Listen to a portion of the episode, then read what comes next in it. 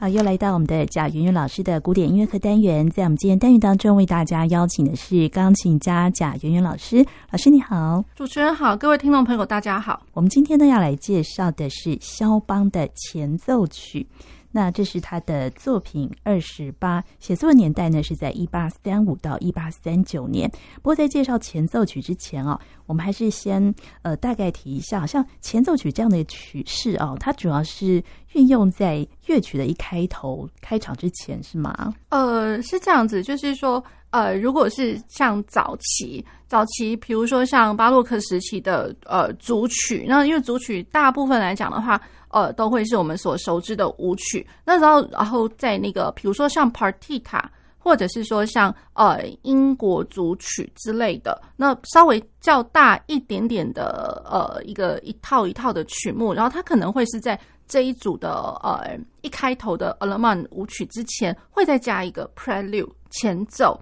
好，那又或者是说呃这样子的一个前奏的方式，也有可能会套用在。哦，比如说我们所熟知的 Bach 的它的那个平均律，各个大小调都有呃平均律，所以它就会是每一个调性都会有一个前奏跟一个副格。对，那所以这个大概是以前在早期巴洛克时期的时候，又或者是说更呃其他的一些大键琴的组曲集里面，可能前面都会放上一个 Prelude。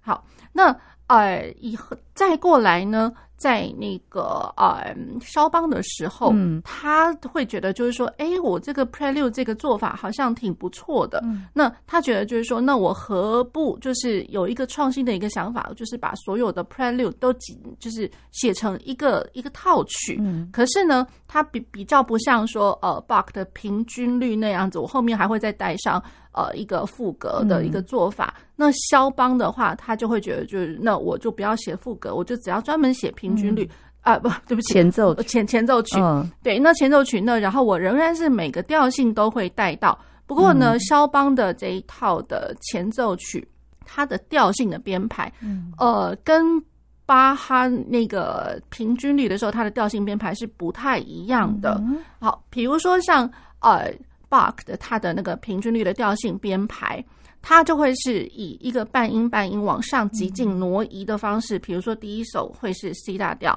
然后再过来它就会是呃升 C，然后再过来是 D，然后就其实就是以平行大小调来来做的一个做法：C 大调 C 小调，然后升 C 大调或者是降低然后跟那个升 C 小调，然后再过来会是 D 大调 D 小调，然后就是一路半音极进上来。那肖邦的做法，它比较像是一个五度圈的一个方式。那也就是说，我第一首一定开场白可能应该都会是 C 大调跑不掉的。好，那然后再过来，它呃 C 大调的关系小调会是 A 小调。也就是说，肖邦的做法是我把相同的一个呃调号的的那个调性先编排在一起。好，因为就是 C 大调跟 A 小调，它是完全没有调号的。然后再过来呢，就会是 G 大调，因为我开始来了一个升记号。对，那一个升记号就有 G 大调跟 E 小调，它是这样子的编排。嗯，对。那大家去这样想哦，就是说我以调号相同调号的来编排，那跟我们之前的那个 Bach 时期，如果是平行大小调的话，平行大小调，那我的调号是不一样的哦。对对，所以它这个呃编排的方法是不太一样的，不过也都颇有趣味哦。好，那然后呢？肖邦他的那个 Prelude，他的这个 idea，当然多少都是有一点是从那个 Bach 他的那个平均律来。那 Bach 的平均律，它的 Prelude 其实各有各的特色，并不是说哦，它反正只是一个开场白而已，并并不尽然。因为其实像呃，如果听众朋友们还记得我们以前在介绍 Bach 平均律的时候呢，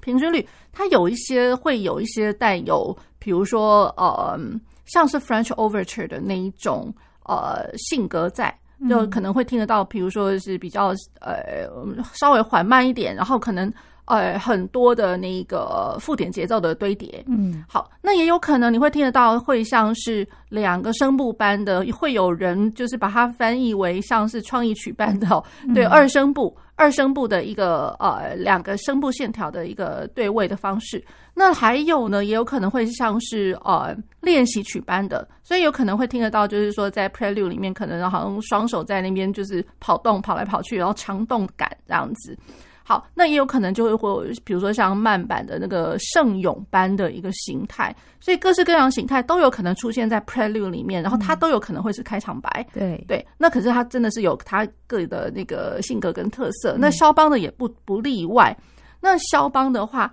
呃，他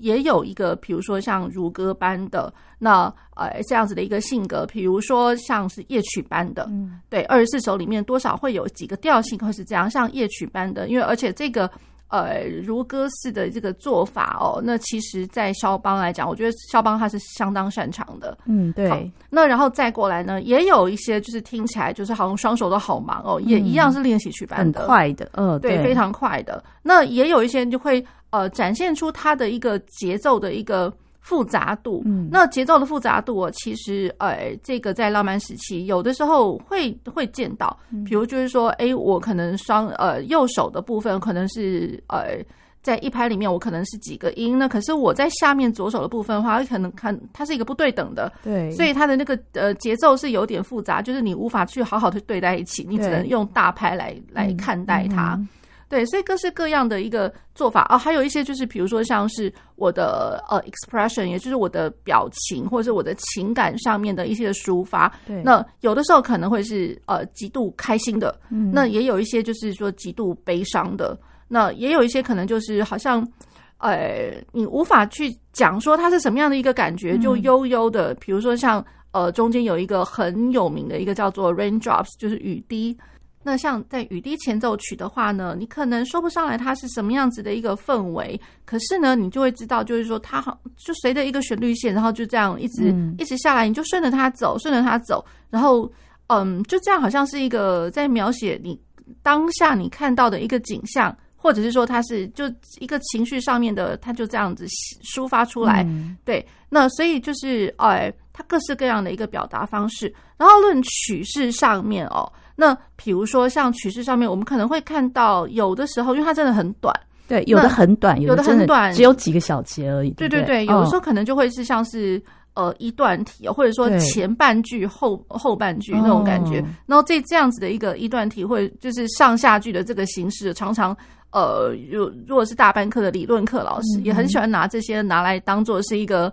呃，范例就会去跟大家讲说，哎、嗯，那我可能从头，然后一直到它的方向感，我可能半中指在哪里，我的断点会在哪里，嗯、我下一句的接头，呃，它会是呃 parallel 的一个 phrase，那然后我跟上半句有什么一样，什么不一样？嗯、对，就是呃一段体的话，period form。那也有可能会是呃 binary，就是 simple binary，就是简单的二段体。嗯，对，也就是说，呃，可能以句子来讲的话，顶多就四句吧，就是小小小的 a 小 a a a，然后 b 小小小小写的 b a a b a 这样子。对对，因为它真的就非常短。那当然也会有一些，就是说 a 好像是三段体，可是不多啦，这样子。那也有一些在形式上面呢。哦、呃，我们就觉得就是说，嗯嗯，怎么讲也讲不出来，它这是一段体嘛，好像也不太对，嗯、因为一段体的话，多多少少好像会有前半句、后半句，我们会这样分。嗯、可是它好像就一个句子，你也说不上来它是怎么个走法。那我们有时候会把它讲说，哎，它是一个 through compose 的一个做法，这样子、嗯、就是连贯的这样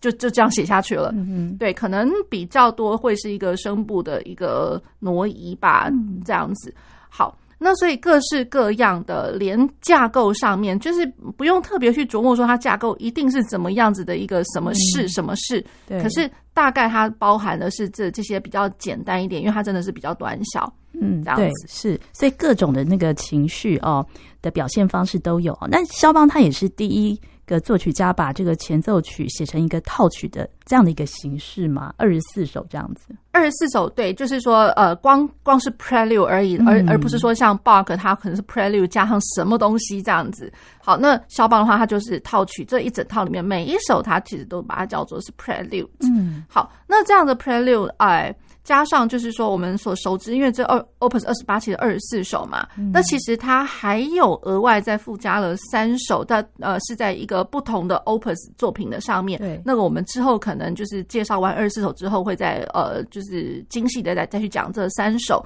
不过就是让大家知道，就是肖邦的 Prelude 其实不是只有这二十四首而已。对，其实会有两，另外两个是呃 opus，就有 opus 的号码，然后另外一个是 posthumous，嗯，对，然后比如说就是有一个他特别，其实肖邦算是那一首没有完完整整把它写完，那个叫做 Devil、嗯、Devil Trio，就好像我们大家所熟知那个小提琴不是有一个 Tartini，Tartini、嗯、Tartini 它有一个魔鬼的战音哦，这这一首，那所以其实肖邦的这一首其实看起来真的还蛮像的，就是左手啊或者什么一直非常长串的长战音。好，对，那不过那一首是呃未，他那个时候是 incomplete 未完成，然后后来是还有别的呃学者把它就是以这样子一个形态把它完成。对，那所以就是让大家知道一下，就是肖邦这样的一个做法。那然后哎，在肖邦之后，因为肖邦算是一个开了一个开端呐、啊，对对。那然后别的作曲家在他之后的有没有人写这样也是一整套的呢？其实也为数不少。嗯，对，那比如说像呃斯卡利亚宾，对 Scriabin，那然后再过来呃，比如说我们也可以看得到，比如说英国作曲家有博文，那再过来呢啊、呃，还有包括了那个俄国的作曲家，嗯、是。对俄国作曲家，我们刚刚讲的那个 Scrubbing，这已经是是其一、嗯，然后比如说像呃 Shostakovich，Shostakovich，他有其实有写一一整套的那个 Preludes，跟还有一整套的 Prelude and Fugues。然后那个 Prelude and Fugue，那那还真的就是跟那个 Bach 的那个平均律还有点像。对，就是 Shostakovich，然后 Kabalevsky 也有，也有，还有那个德布西是不是也有？啊、呃，对，德布西的话，他其实他他就没有写二十四首啦。哦。德布西的话，他就是呃，他写了两本这样子，两、哦、本呃二十首吧，这样。哦。对，他写了就是 Book One 跟 Book Book Book Two 的那个 Preludes。嗯。对，那所以德布西对法国作曲家其实也是，就是他这个算是蛮呃，就是蛮鲜明，大家会知道，会用呃，会甚至会学习得到的一些作品这样子。嗯、对对，那肖邦的这个二十四首这个前奏曲哦，呃，它是就是刚刚老师讲，他以二十四个大小调写成哦，那他每一首的感觉会不会跟他之前那个练习曲一样？就是他有呃，比方说为某一个技巧所写的。似乎其实它并不是说这样子的一个设定啊。如果说呃《论语》它的那个呃练习曲来讲的话，还真的每一首都会有一个特定的一个目的，要练习某个技巧的一个目的。对，那这样子呃，它这个 Prelude 的话，呃，与其说它有没有设定某种目的或者什么，我我倒觉得可能来讲，如果真是要有的话，我觉得可能是在一个氛围上面，或者说一个情感上的抒发的话。他呃，可能肖邦他真的会借由，比如说像这样子的一个调性，然后呃，光调性之间，他就会有一点点，就是说，哎，我对于这个调性，我赋予什么样子的一个想法或生命，嗯，对，然后再过来，或者是说，他对于这样子的一个短曲里面，我在这个调性，我是不是要呈现他所看过以前的某个故事？嗯，他可能会是这样子的一个目的，然后比如说是表情表意的一个感觉。我们现在呢，就来介绍肖邦的这二十四首前奏曲哦。那因为它乐曲呢，有的是很短，真的就是刚老师所说的哦，就是呃一段体啊，或者是两段体。那我们就每一首都请老师稍微的提示一下哦，他的一个感觉。那我们这些从他的第一首开始。好，那第一首的话，呃，其实就有学者哦，比如说像呃大家会所熟知的，比如说学者或者是钢琴家。啊，一个法国钢琴家叫 Courtauld，其实他呃赋予了这二十四首啊，都会有一个像是标题般的，可是那个标题啊，大家一定要呃呃特别注意一下，这个标题其实真的不是肖邦给的，嗯，所以我现在提出来的就会是钢琴家跟呃跟学者哦，他们呃在校订。或者说，因为他们都有校订这个肖邦的这个作品哦，那作品集，那他们在校订的时候呢，或者说他们在演奏的时候，赋予这个呃标题，然后给他一个生命。那这样标题的话，呃，不见得就是说我们每个人每个人都会接，都都会觉得说，哎，我们一定要去相信他这样子。不过，我倒觉得他会是一个非常好的一个参考。对，好，所以一个是 Courtauld，然后另另外一位呢是那个 Hans von von Bülow。那 Courtauld 他在呃赋予那个肖邦的第一号前奏曲哦，那他呃他就给予了一个叫做对亲人的热切的期待，哦，也就是说这个开场白 C 大调，他会认为就是说，哎、嗯，其实是满满的一个满腔热情的感觉。不过大家在听的时候也的确是哦，好，对亲人热切期待。那 Bureau 呢，它其实给的这个标题其实蛮有意思，它叫做 Reunion，、嗯、也就是团聚、重聚的意思。嗯、好，那所以我觉得，呃，如果是团聚、重聚，其实多少也是赋予一个很呃热切、很期待的那种感觉。嗯、对，所以我觉得有那么一点点呃不谋而合这样子，大家可以听听看。好。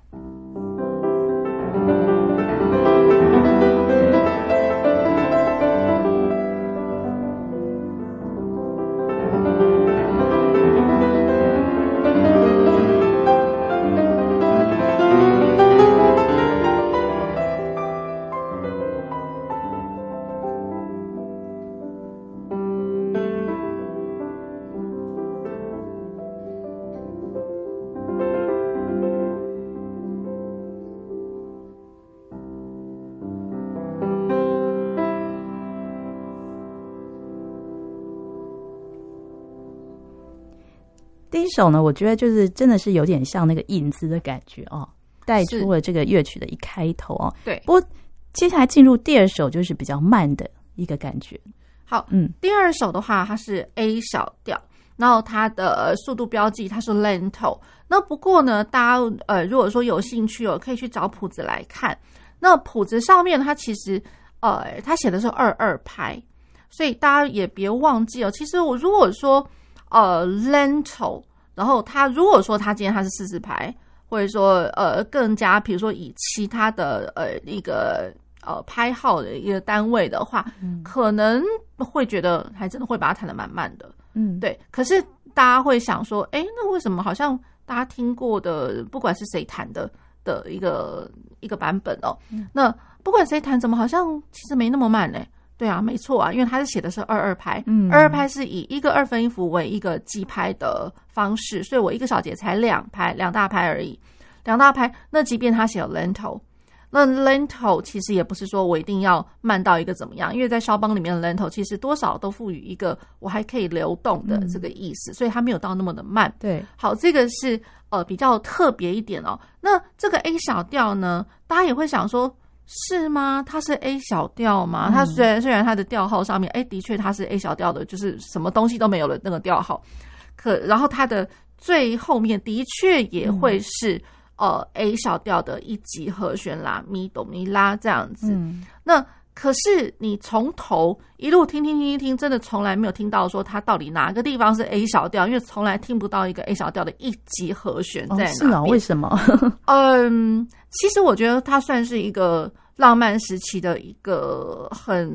不能说呃很著名的一个做法，可是、嗯、呃算是一个它的特色啦。嗯、好，那也就是说呢，浪漫时期很多作曲家他真的不会开门见山，他有的时候可能就是前面酝酿了好好一阵子，甚至那个酝酿呢会变成是说呃大概有持续了大概翻了大概两页左右才会发现说、嗯、哦原来在这里啊。好，那可是这个做法，老实说，这也不是肖邦自己第一次会跑出来的这样子的一个想法。其实早在大家可能会有点忘记，早在那个哦贝多芬时期，那晚期的贝多芬，贝多芬早就这样做了，在他的那个 Opus 一零一。的那个奏鸣曲的第一乐章，他就是这么个做法，嗯、就是你前面根本摸不出来，你以为它是什么什么，就搞到最后，哎，怎么好像原调不是这个？哎，它是原调是一直到很后面扣打之前，嗯嗯、然后你才发现说，哎，这才是原调的一级，哎，它真是故弄玄虚。好，所以肖邦的话，当然他不让你，他不会让你等那么久啦。嗯、那肖邦的话，他他这个因为每一首篇幅真的短短的，像这一首也才大概二十多个小节。好，那二十多个小节呢？呃，所以他从前面一路是用一个呃线性的一个方式。你一开始听的时候，乍听之下以为它是 E 小调，嗯，对，怎么听都会觉得哦咪咪，然后它的根音一直到了咪，走到 Re，然后再走到 So，然后第二句呢 C，然后再走到拉，再走到。生发这样子，然后就任何不管刚刚讲的哪一个跟音啊，真的跟一小调好像没啥关系 这样子。嗯，对。可是走着走，你会发现说，哎，它好像算算是一个像是 copy，就是一句下一句就 copy 前面一句，只是在起始在不同的点。可是到最后，它都有点类似，就是说我呃，我这边所有的级数都告诉你了。比如说我一开始是，如果说它是 A 小调的话，嗯，我是从五级开始的呢，五级开始。好，那然后呢，第二句的话可能是 A 小调的一个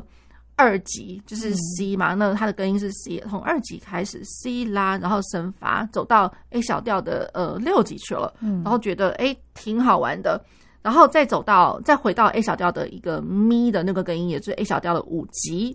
好，所以最后最后充其量讲讲讲白了。我这整个曲子根本就是一个从五级回到一级的感觉哦，对，所以大家在弹这个的时候，千万不要被它一连串，哎，怎么每每一个小拍子，每一个八分音符都来一个什么升降记号，怎么升降记号怎么这么多啊，怎么那么烦啊？嗯嗯、大家千万不要头晕，嗯、也就是说。呃，我觉得像在看画一样啦。嗯，那有一些画呢，你如果近看的话，你只看到一颗一颗、一粒一粒的，然后你不知道它的全貌是什么。嗯，然后可是也不要在那个地方就迷失了自己。对，你如果说人退后一一点看，嗯，然后看到整个画，你会知道说哦，原来它是干嘛的这样子。所以要谈到结束才知道它的调性。对，然后不过就是说一边谈的时候就千万呃，我觉得就别慌，它就会是一个铺陈的一个，它就是一个过程那种感觉。对，所以第二首很妙。对，对，好。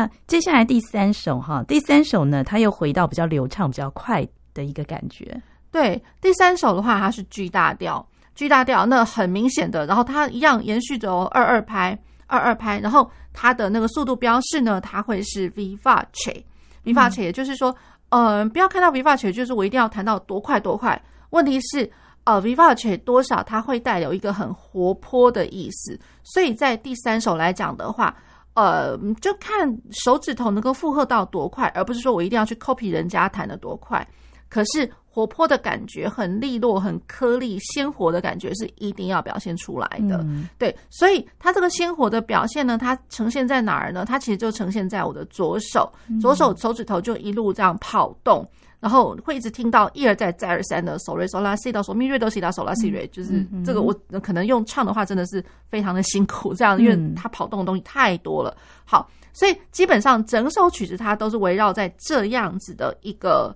呃，你可以把它想成它是一个定旋律了，或者是 ostinato like 这这样子的一个素材，呃，动机素材。好，然后再再含上了我整个曲子呢，呃，其实。呃，歌唱的部分其实仍然是会有的，就是肖邦他其实当然最最厉害就是长句子的一个歌唱。好，那所以它整个大概三十多个小节呢，我全部都是交由右手来做一个歌唱，嗯、所以右手歌唱 re si mi re do si so。好，那这样这样子的一个长句子，好，一直到了最后扣打的部分呢，才会变，就是说，哎，我的右手也加入呃左手的呃跑动音的行列，所以两只手同时来做齐奏。对，所以反而会制造出一个蛮利落的感觉。可是你也知道，就是说，当他这样做的时候，哎，好像快要结束了。嗯，对，嗯，所以这呃，肖邦的这个前奏曲哦，每一首呢，有的虽然都非常的短啊，但是它的这个技巧性还是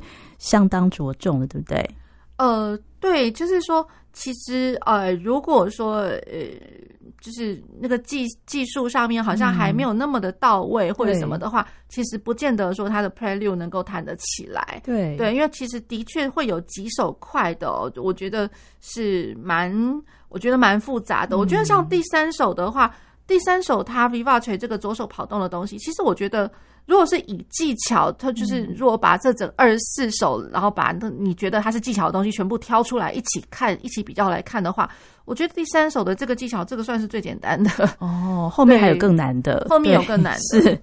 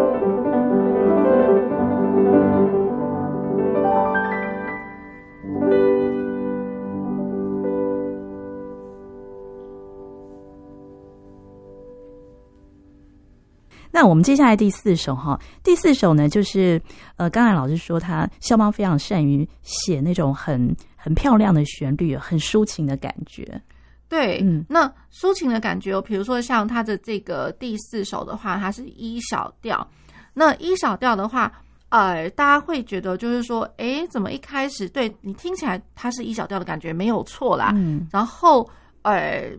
它的第一小节的第一拍，它的和声 E minor，问题是它不是在原位的和弦上面。其实这也蛮有意思的哦。原位的和弦，它它其实它是在一转，就是说第一转位的部分，在一级六和弦。好，然后大家就会听得到，哎，这个它的这个铺陈的方式哦，我觉得这个左手那个线性，它是从那个根音从收走到发升发，然后再走到还原发，嗯，然后再走到咪，然后。咪再开始走到升瑞瑞哆西，好，所以它就根本就是嗦发发咪，然后瑞瑞哆西之类的哦，它其实极尽的下降线性的走法。那我的右手呢，也真的还蛮像跟右呃跟左手一样的哦，就是西哆西哆西哆西，然后觉得简单的东西，可是它可以它可以撑了。四个小节，然后因为因为左手的挪移，所以我会让这个简单的东西每一个小节都赋予不同的色彩，因为和声一直默默的在变。就大家去这样想，如果说我手里拿着个万花筒，嗯，那万花筒我慢慢的转，慢慢转，然后慢慢去去呃去体会那样子的一个突然也不是，就是慢慢转变的感觉，不知不觉中啦，嗯，好。那然后我的右手也是一样，第二句它其实你听得出来它是第二句，因为四加四的那种感觉。可是它的句子呢，几乎都没断过。它上面的 legato 的记号是很很难找得到它断在断在哪里。好，那第二句拉西拉西拉西拉，然后再过来嗦拉西瑞哆米拉法拉法。好，所以就是说它这个写法，我觉得也很妙，好像。想要蜿蜒，可是又不那么鲜明的蜿蜒，嗯，这样子。这首曲子的风格是不是有点接近那个夜曲的感觉？呃，其实我觉得，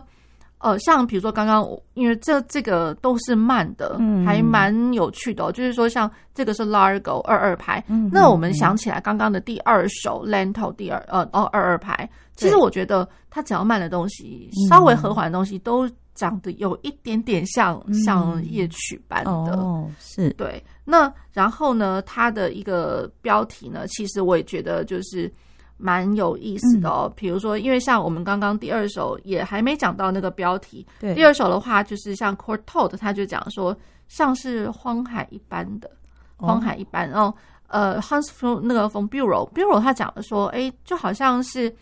死亡的一个预感，也就是刚刚我在讲说，你不知道说它明明是 A 小调，可听不出来是 A 小调的东西，它是死亡预感。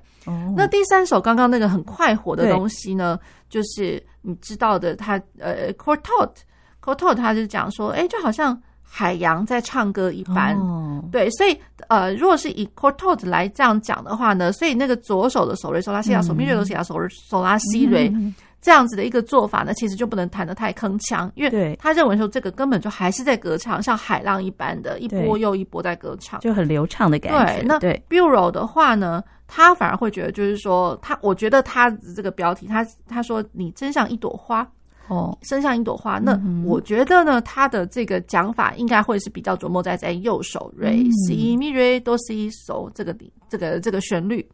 好，那像第四首，我们刚刚介绍到第四首呢，啊、呃，E 小调一小调。那呃，Courtauld 他是这样讲，他是说，嗯，在坟墓之上。所以哦，他这么哀伤吗？对他对于一小调来讲的话，感觉上诶、欸、不太对劲了。他的 一小调，他觉得好像是对是这个哀伤。嗯、那然后 Bureau 的话呢，他会他会认为就是说，哎、欸、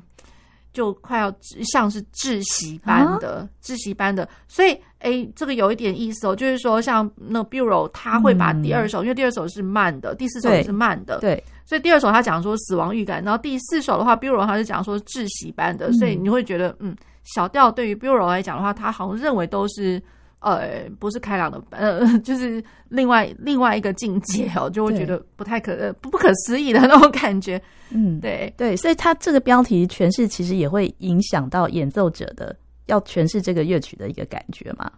呃，我觉得是哎、欸，哦、那就是说 Bülow 这样子的一个讲法来说的话，我觉得会变成就是呃，还真的是一首一首一首。那因为呃，如果说我在第二首就已经马上变成是这么样的呃死亡预感，就已经变成是这种对这种类型的话，那还真的就是说，哎，那我第三首就是这么样快活，他、嗯、真的就就会觉得说，这二十四首这样演奏起来的话，嗯、可能会有点碎碎的，对对对，可能会有点碎碎的。那所以我觉得 Courtauld 来讲的话，他给的那个标题多少还可以给一个呃。我觉得一个灵感吧，就是说，如果啊你是当他把他的这个标题哦当做一个参考的话，有可能你会是以一组一组，就二十四首来讲的话，我可能分成诶每几个为一组，嗯。的感觉，每几个为一组，那然后有可能是八首为一组，或者说我可能十二十二这这样子来看啦，对对，所以我觉得就是各各有各的好，各有各的诠释上的想法。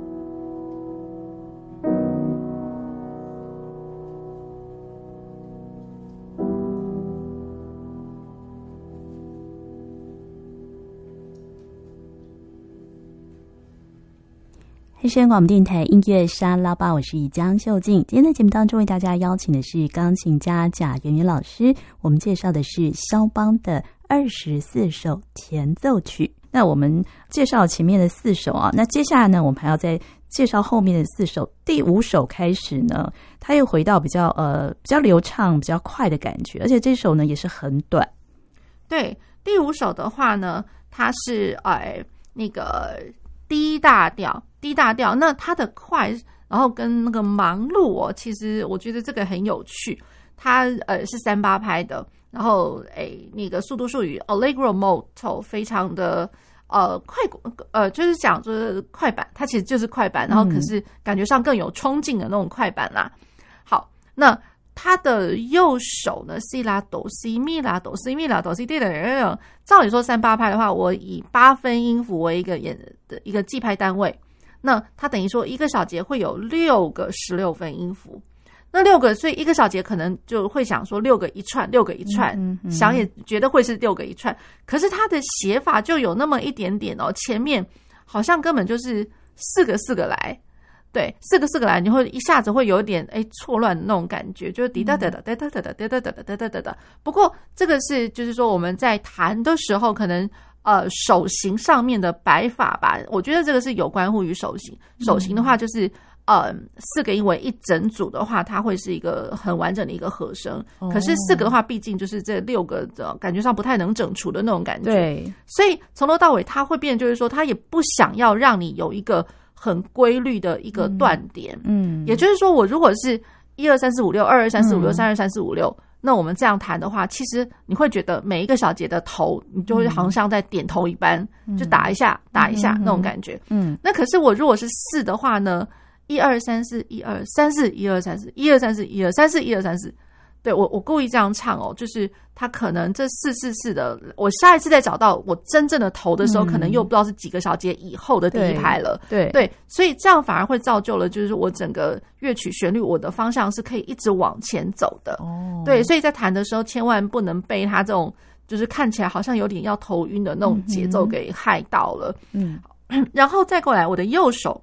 其实会有一个小小的副旋律，也就是说，我目前看到这个是波兰国家版的那个谱子，是。它这个版本呢，它的中间的声部，它其实又特别在标了一个，呃，就是一个音，它会有上下两个符感，那、嗯、就会知道，就是说，诶，它如果同时赋予两个符感的话呢，嗯、那这个声部或者这个音其实有一点重要，嗯，对，所以会一直听到 C 啦 C 啦 C 啦 C 啦。这个是在呃中间的声部会有这么一个好像稍微长一点点的那个，然后听起来就会觉得好像稍微重要一点点，然后再来附和的就是说我前面哦、呃、一开头是 C 啦哆西咪啦哆西咪啦哆西咪啦，就是一直有十六分音符的西啦西啦西啦，跟我八分音符的 C 啦 C 啦，所以我觉得他这个写法蛮妙的耶。嗯，所以他强调这个音是他的那个主要的旋律，是不是？还是哦，应该算是主要的一个。呃，二度二度的一个动机素材啦，嗯、这样来讲，哦、那他这样动机素材呢，我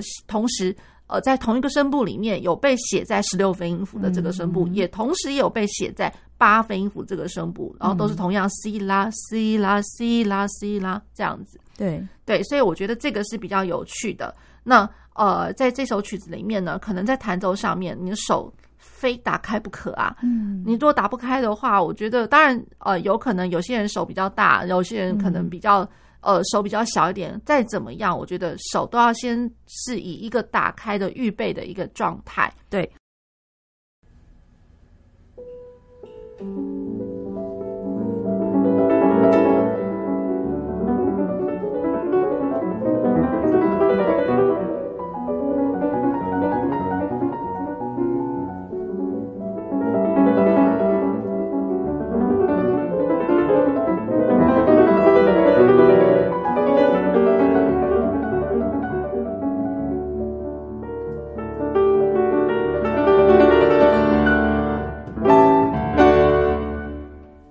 接下来我们要介绍第六首啊，第六首又回到比较慢，然后比较抒情。第六首是不是有一个标题？呃，雨滴呀、啊？呃，第六首的话，比如说像呃，Courtauld 他自己给的是一个 homesickness，就好像是思乡想家的那种感觉。哦、是。那 Hans von Bülow 呢？Bureau 的话呢，他就讲说这个好像是呃终身，可是好像是收费的终身一般哦。哦是对，好，那一般呢，就是大家为什么会把它想成就是说，哎，好像又像是雨滴般的？其实。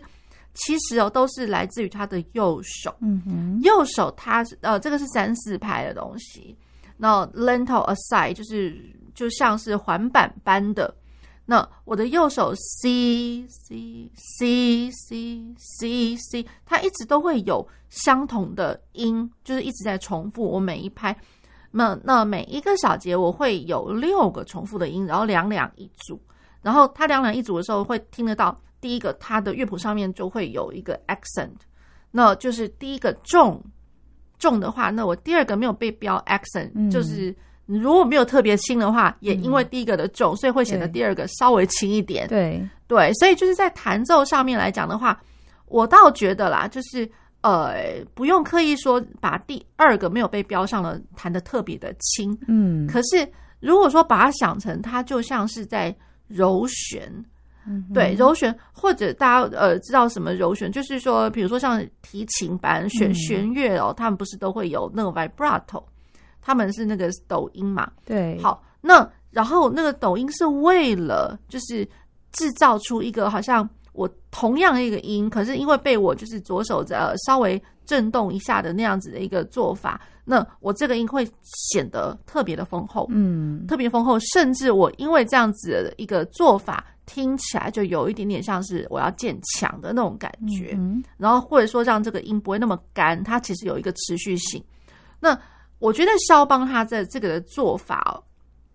其实我觉得是这样子的，他想要让。呃，那个钢琴就是琴键上面，因为毕竟我们琴键是用 hammer 来敲嘛。对。那来敲的时候呢，我敲完就没声音啦。嗯。今天除非说我是在教堂里面演奏，是轰轰响的那一种，嗯、要不然我真的在干干的那个琴房里面的话，其实它真的就动动。那所以他不得不，我觉得他是给这样子的一个做法，是一个给一个想象，嗯嗯、想象，也就是说我在同一个音，我可以上下揉弦的那种感觉。对，而不是说上下敲击弦。对。那今天如果是说，呃，大家就是我知道很多人都把它讲成是雨滴啦。对，那雨滴的话呢，还真的就是只是一个意象，就是说咚咚咚，就是那个声响。对，就是我的雨滴，那个水滴滴下来，可能大滴小滴而已啦。对，滴落下来，然后可能有高低差的这样子的分别。对，问题是如果只是这样分别的话，它它也真的就是咚咚咚咚咚。那可是呢？哎，我觉得肖邦他是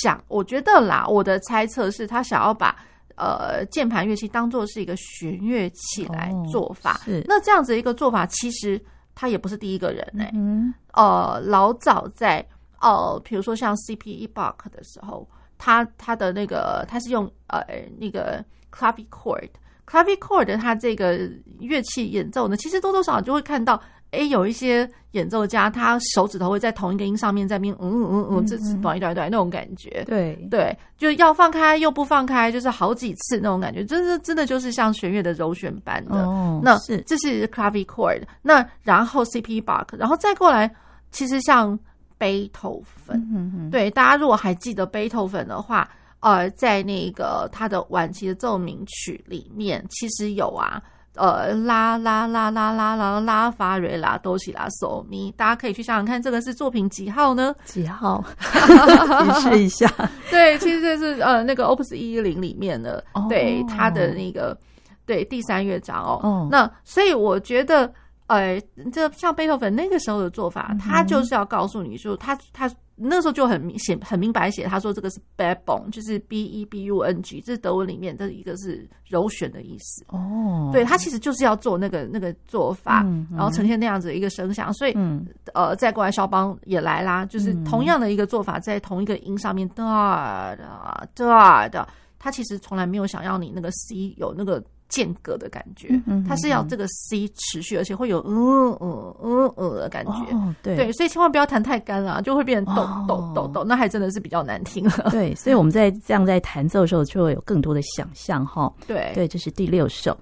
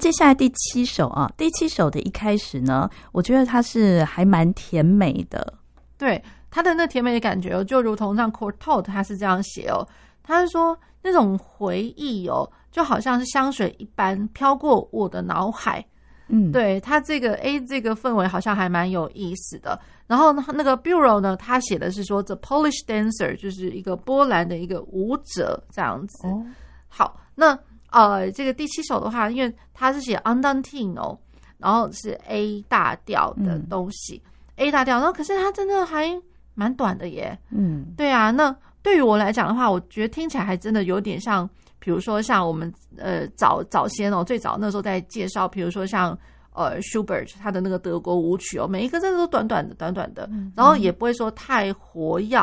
对。那可是它毕竟是三四拍的舞曲，对，所以我觉得有那么一点点异曲同工之妙耶。对，我觉得再怎么样，它算是舞曲。那呃 Courtauld 他想说像香水般的这样，呃，就是让脑海里面飘散那个香水般的那种那种意象哦，我觉得。也挺好玩的啦，挺好玩的。对，那然后呃，而且我觉得有一个好玩的地方，就是说它的 A 大调的一级和弦也一样，不是给你在第一小节就出现，哦、是。它至少是在四个小节，嗯、呃，才第四小节的时候才第一次出现，可是它马上又呃又散开来这样子。嗯、对，所以我觉得，哎，他的做法真的，肖邦也蛮喜欢这样做的，也就是故弄玄虚，嗯、是。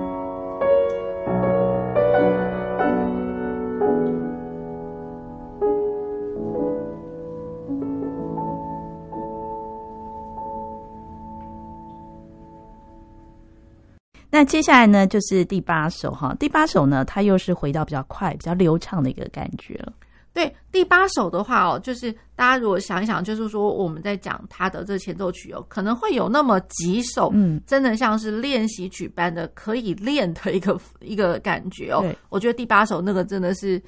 呃，大概没有另外呃别别的曲别别别首有可以就是超过他的。我觉得这个也真的是难。嗯、好，它的难呢？其实我觉得这样来讲，呃，它四四拍，然后我的右手，呃，中间的声部它写实在的一个音哦，因为它有它这个这首曲子相当多的小音符哦，嗯、就是大家如果有兴趣的话，可以去呃拿谱子来看一下，它相当多小音符，它中间的这个声部哆瑞哆发发咪拉嗦哆滴滴哒哒哒哒哒。就一连串都是附点节奏，其实老实讲，已经已经是激动了，嗯、而且也无怪乎他这个上面速度术语，他就写 molto agitato，所以就是我觉得 agitato 一定绝对会是一回事，因为我从头到尾好像那个附点节奏没有停歇，它从来都一直维持都附点。哒哒哒哒哒哒哒哒。好，那可是这样子的一个附点节奏哦，它左手的部分相对应的是哒哒哒哒哒哒哒哒哒哒哒，其实。呃，如果说光这两个声部来讲的话，算是很好对的。对，就是说我的左手，呃，它是三连音跟那个呃八分音符的一个，就是耳对等分的，就是对啊，对对分的这种这种节奏，哒哒哒哒哒哒哒哒。好，所以。光这两个声部其实还蛮好练练起来的，嗯、那只要把它背起来，我觉得应该就没有问题。然后或者说那个左手的和声呢，不能弹得支离破碎啦，它一定还是要有和声的感觉，虽然它是以爬音来呈现。嗯，好，那问题是右手，右手它除了哒哒哒哒哒哒哒哒的上方，我的哆瑞，它上面还加了哆哆嗦西拉法瑞瑞，这就是加上了。八个三十二分音符耶，嗯，也就是说，我这个右手的部分不是只有 handle 那个哒滴哒哒哒哒，当然这个是最最重要的主旋律。可是我在主旋律之上，我还叠着一个跑来跑去的，得儿儿得儿儿这样。那所以它是三声部嘛？其实它是三声部哦，三声部。那可是呢，就是会有一些人刚开始在练的时候呢，因为他对于呃，可能手指头对于那个控制音，就是音色上面或者音响层次的这个功力，可能还没有到那么的好，所以到最后听起来反而会变，就是说好像。三个声部通都交在一起，你只知道听到一个好杂乱的感觉。哦，是。对，那所以所以真的就是，我觉得这首它不好弹，实在是因为你手指头要有一个很厉害的控制的功力。嗯哼。对，那这首曲子也无关乎，我觉得那个鉴别度其实是蛮强的。对。那如果说有一些听众朋友们，可能家里有呃有孩子们，或者说自己本身就是在练练习的哦，那呃，其实曾经在我如果没有记错的话，大概是。前一哎，上上次吧，大概是四年前了吧，嗯、就是呃，曾经有一组的那个钢琴比赛，就是忘了是国中组还是青少年组的，对，就是他的指定曲就是这一首呢。哦，对，那时候我就想说，哇，这首真的出的好啊，因为当、哦、其实讲、哦、能够考验 对，就是其实真的开个玩笑啦。哦，今天如果是说我这一组报名人真的很多的话，嗯、那。呃，不管是音乐班组的，或者非音乐班组的，嗯、对，那就是如果说真的是遇到报名人数超级多，可是我第一关我一定要先有指定曲，那或者是一部分的自选曲，嗯、那当然有指定曲来筛了。嗯、那这首曲子的话，真的一下子可以筛掉非常多人，非常简单的筛人，太可怕了吧？鉴别度非常的非常的强哇！所以这一首要先把它练起来，这样可以 可以这么说。好。那我们就来听肖邦的二十四首前奏曲当中的第八首。